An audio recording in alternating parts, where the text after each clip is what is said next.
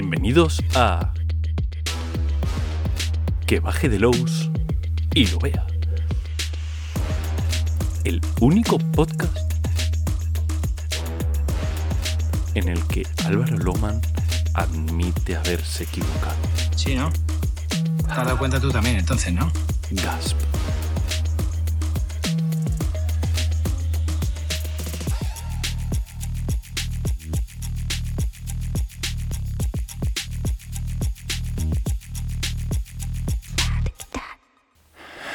Bueno, pues sí, es, em, es lo que hay, tengo que decirlo. Me he equivocado.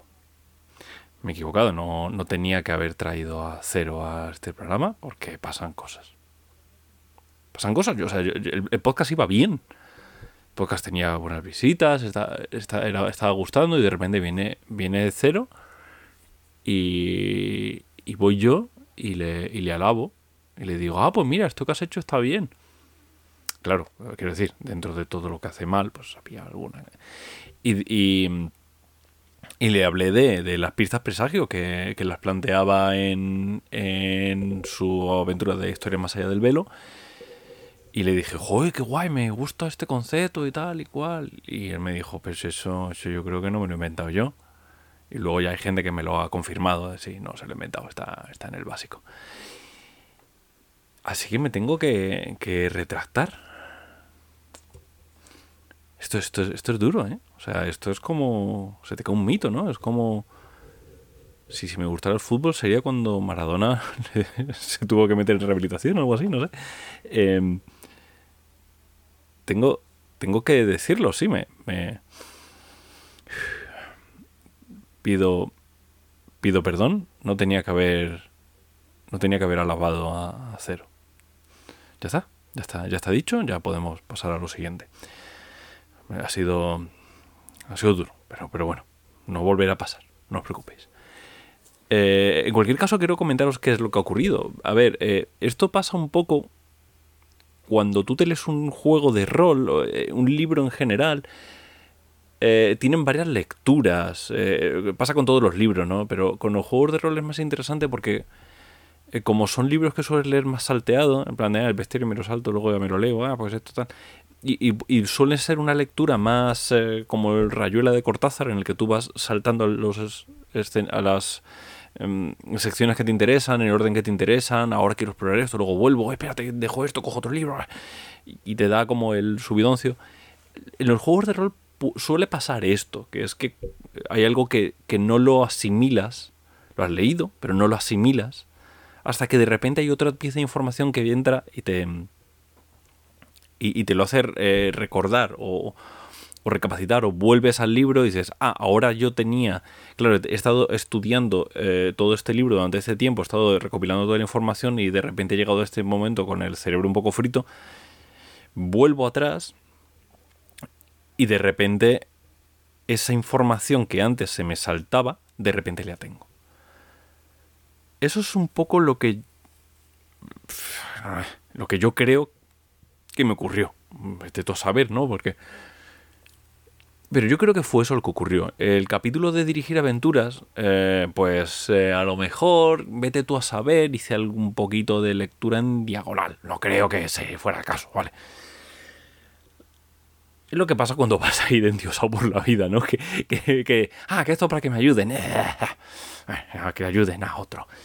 Yo ya me había leído la primera edición, me había leído la segunda edición en inglés, eh, me había leído... Entonces, bueno, pues cuando vuelves a esto lo repasas así un poquito y dices, bueno, circula. Y me he olvidado de, una, de un pedazo de capítulo que es la leche. Y donde además se nota mucho la mano de Hanrahan. O sea, Hanrahan ahí eh, va hurgando. Eh, de repente me ha pasado por la cabeza el fuck, no has comprobado la primera edición, ahora te estás diciendo que no, yo me estudié muy bien la primera edición. Y me he ido al libro de la primera edición a comprobar si ahí si estaban los, los, los em, las pistas estas, ¿no? Las pistas presagio. Y no, no están. O sea, hay media página que te dice estas son las pistas, tira, tira millas, ¿no? Hanrahan yo creo que aquí ha recogido mucho de, de todo.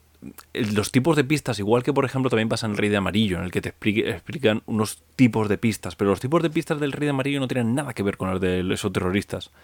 Porque en el Rey de Amarillo quieren crear un tipo de historia y aquí quieren crear otra. Entonces es muy interesante cómo aquí se establecen los tipos de pista. La pista clave es la pista clave de toda la live, no hay nada nuevo. Pero si ves en Rey de Amarillo, pues te hablan de las pistas eh, en tubo, las pistas, pistas que están pensadas para em, hacer que las, eh, las escenas sean un poquito más sandbox, que sea más fácil saltar de una a otra, volver, eh, reintegrarlas de alguna manera. En cambio, eso terroristas es más clásico, en el sentido de que es una investigación más directa. Son unos policías que tenéis que matar para unos malos, fin de la historia. Entonces, los tipos de pistas que te vienen eh, están más pensados para, para, darle herramientas al máster para poder... a ver, todo el capítulo de, de, de aventuras, que creo que es el sexto, déjame que compruebe, sí, el sexto, todo ese capítulo es oro, es oro puro, que yo me lo he saltado porque soy un laja de la vida. Laja es como una cosa no solamente canaria, sino canaria viejuna, ¿no? Esto es como...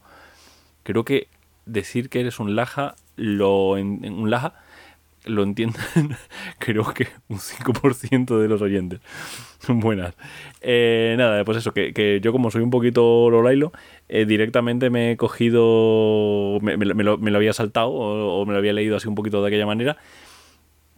Pero es que está muy bien. O sea, cuando tú estás construyendo tu propia aventura, quieres dirigir tu propia aventura, venir de este capítulo te va a ayudar porque te va a, ayudar a poner como eh, como, como apeaderos o como puentes en sitios donde tú de primeras no piensas necesitarlos.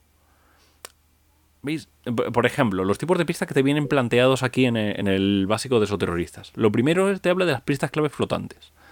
Lo cual eh, es, yo creo que es el tipo de pista que más tiempo se dedica a, explicar porque es un poquito intensa de entender.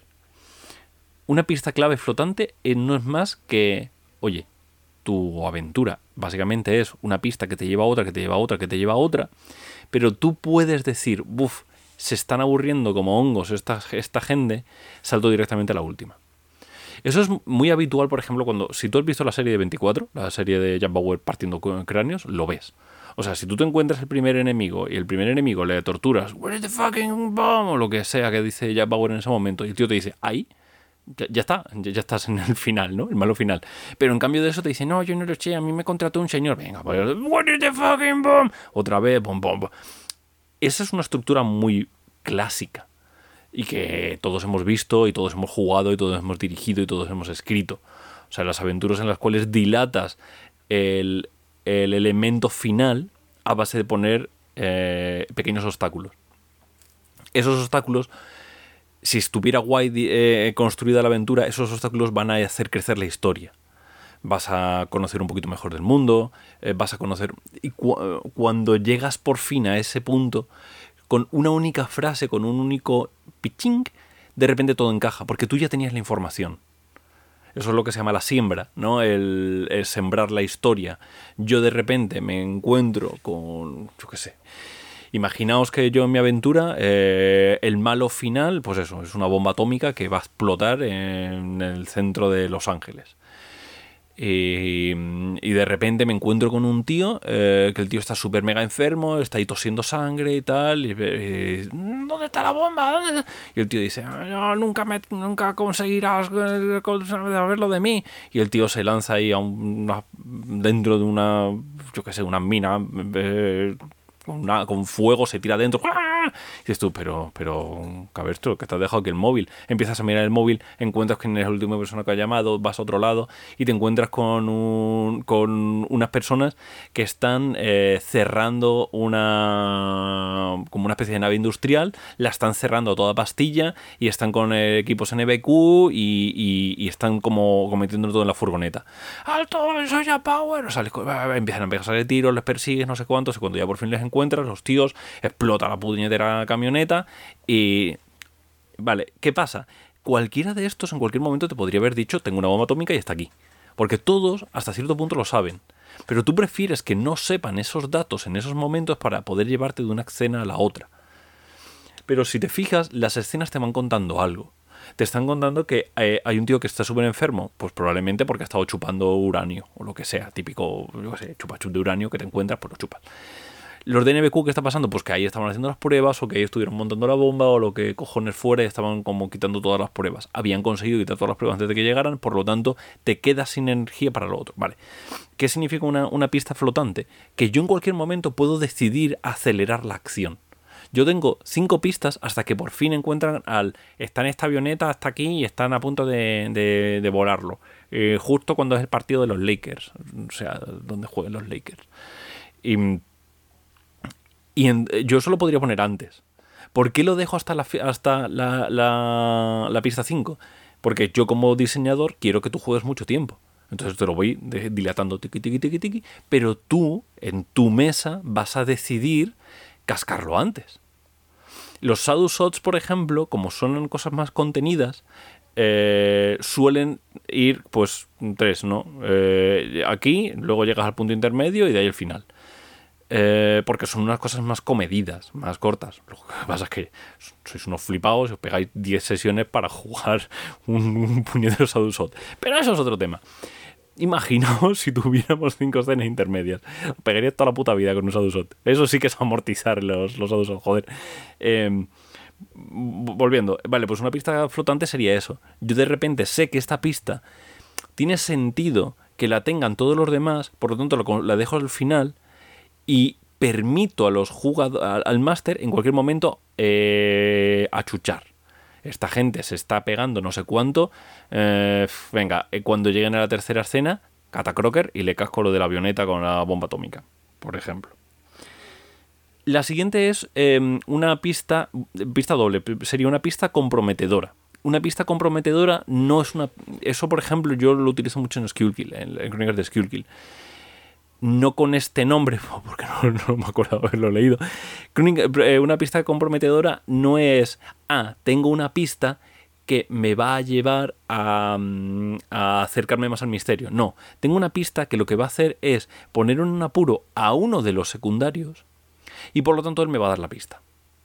Por lo tanto, realmente, eh, si te estás leyendo, si estás como yo ojeando el libro de esos terroristas, verás que primero es pistas clave eh, flotantes y luego pistas claves coaccionadas. Pe- Perdón, pistas coaccionadas. Una pista coaccionada básicamente es eso. El tío naranjas no te lo va a decir hasta que tengas la pista comprometedora. Te lo plantea como, mira, a lo mejor no, a lo mejor es que necesitas una combinatoria de habilidades interpersonales. Inter, eh, mm.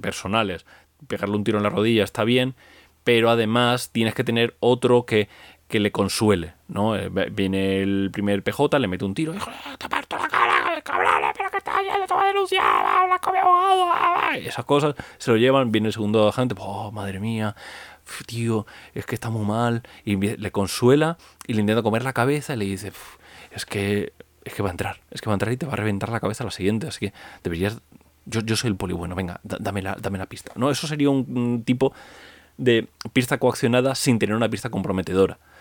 Una pista comprometedora sería a lo mejor el decir, eh, oh, mira, tengo las cuentas de tu negocio, sé que has estado eh, gastando dinero a puertas en X y no declarándolo, eh, y tengo un amigo en la en Hacienda. ¿Qué hacemos?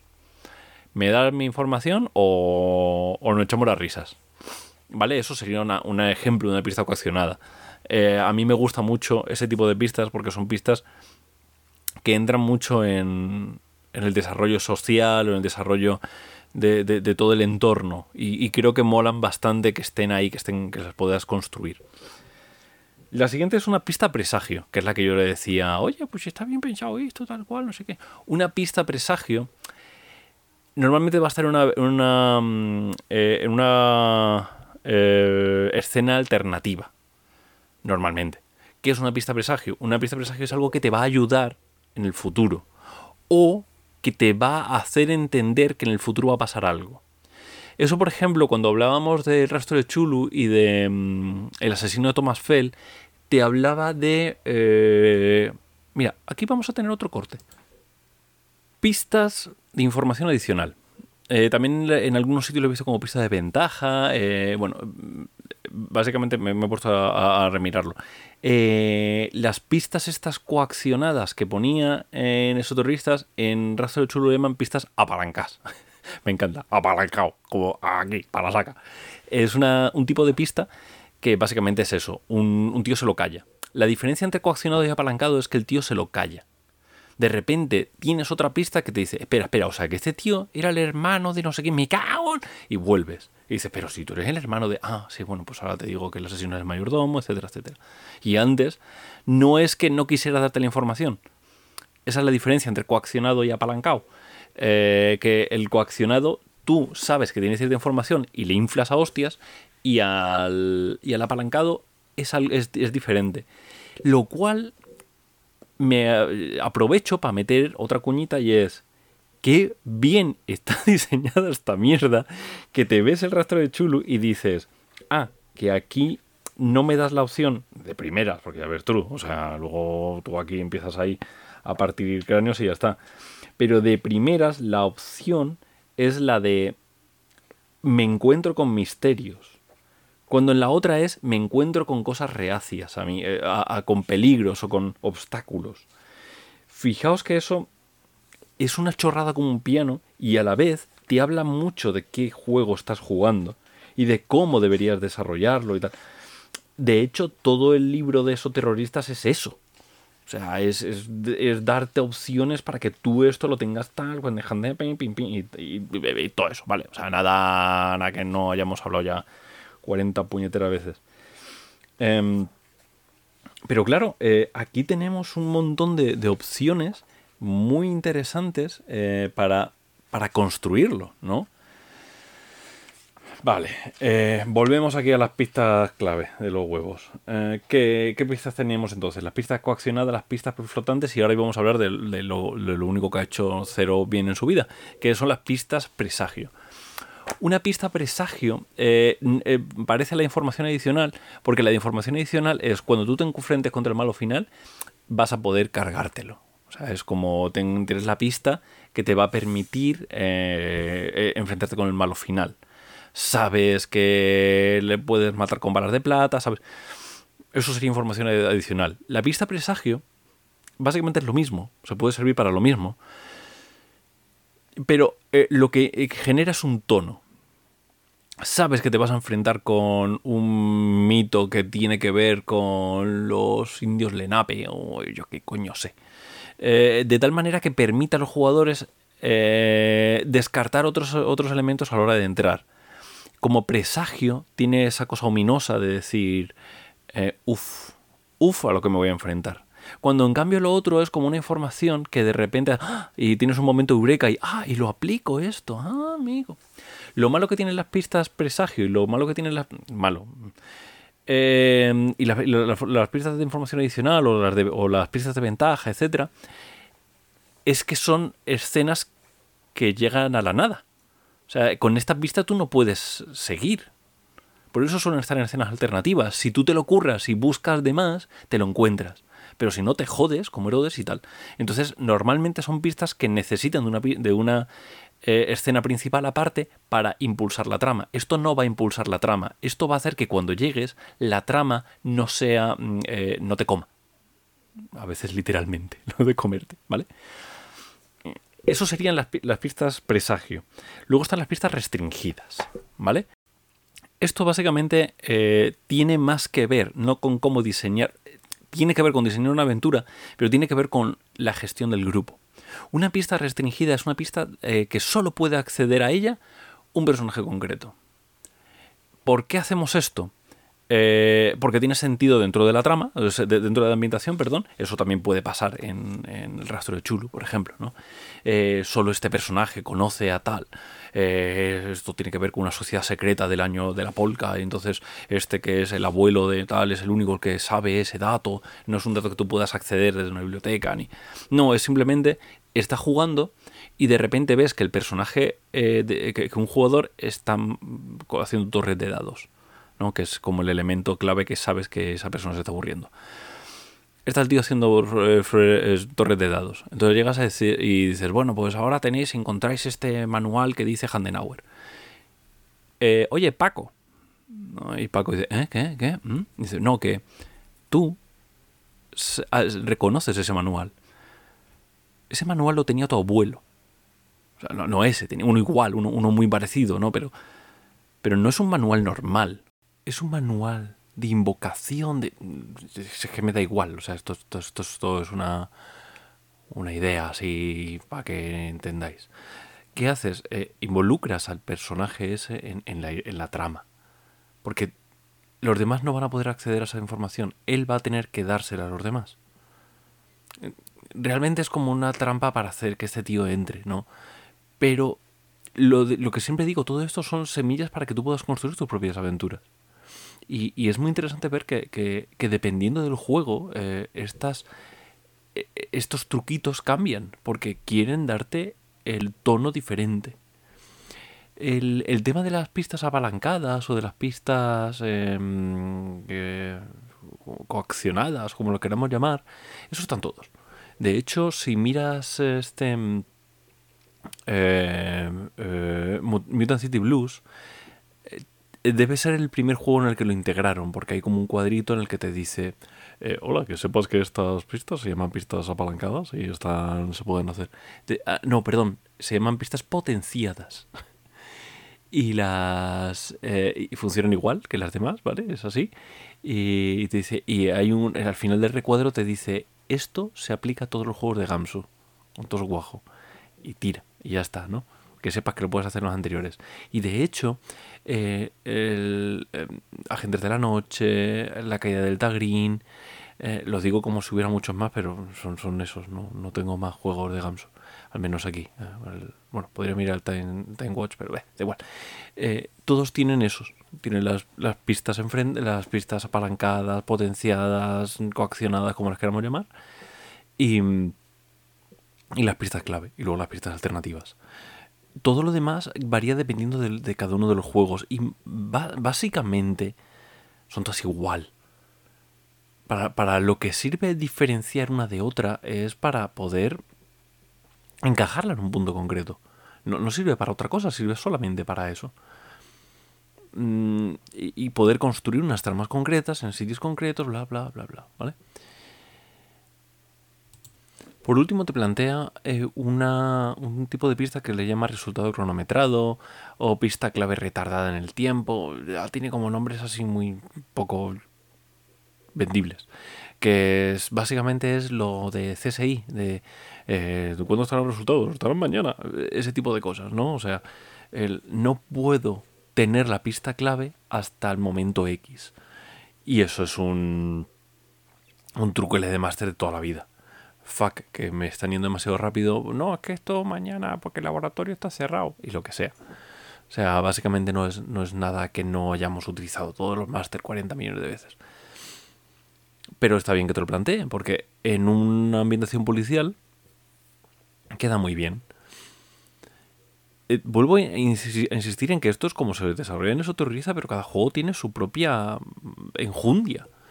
Eh, podemos ver eh, esos terroristas, podemos ver cómo funciona, pero recordad que siempre tenéis sadulans.es barra gamsu, entréis ahí, os descargáis el asesino de Thomas Fell y podéis comprobar cómo eh, hay otros tipos de, además esa esa em, esa aventura en concreto está pensada para que tengas todos los tipos están todos los tipos de escena todos los tipos de, de pista para, y la combinatoria posible para para presentar el juego a gente que no lo conoce. Por lo tanto, es muy interesante de cara a esto que estamos comentando aquí. Eh, pero todos los juegos tienen su, su manera. Es muy llamativo, por ejemplo, en Mutant City Blues, que te hable directamente de las subtramas, como, como formas de pistas. Tienes pistas porque tienes sus, subtramas. Tú puedes solicitar subtramas a los personajes, los personajes van a generar sus propias subtramas, porque tienen esa, cosa de coral de la policía que tiene mm, su entorno familiar, su entorno laboral y cómo se van comunicando entre ellos, etcétera, etcétera. Y es, muy interesante, cosa que no tenemos en eso terrorista, porque en eso terroristas eh, las vidas laborales o las vidas profesionales, perdón, las vidas familiares de los jugadores están capadas. Ellos no quieren decirlo porque por, por X. Para que no se los pasen a cuchillo, vamos. Y ya estaría. Yo creo que ya hemos hablado bien de cosas, hemos comentado un montón de, tipos de pistas. Y, y, nada, estarás contento, ¿no, Cero? En principio eso es lo que tenéis un poco a mano. Estarás contento.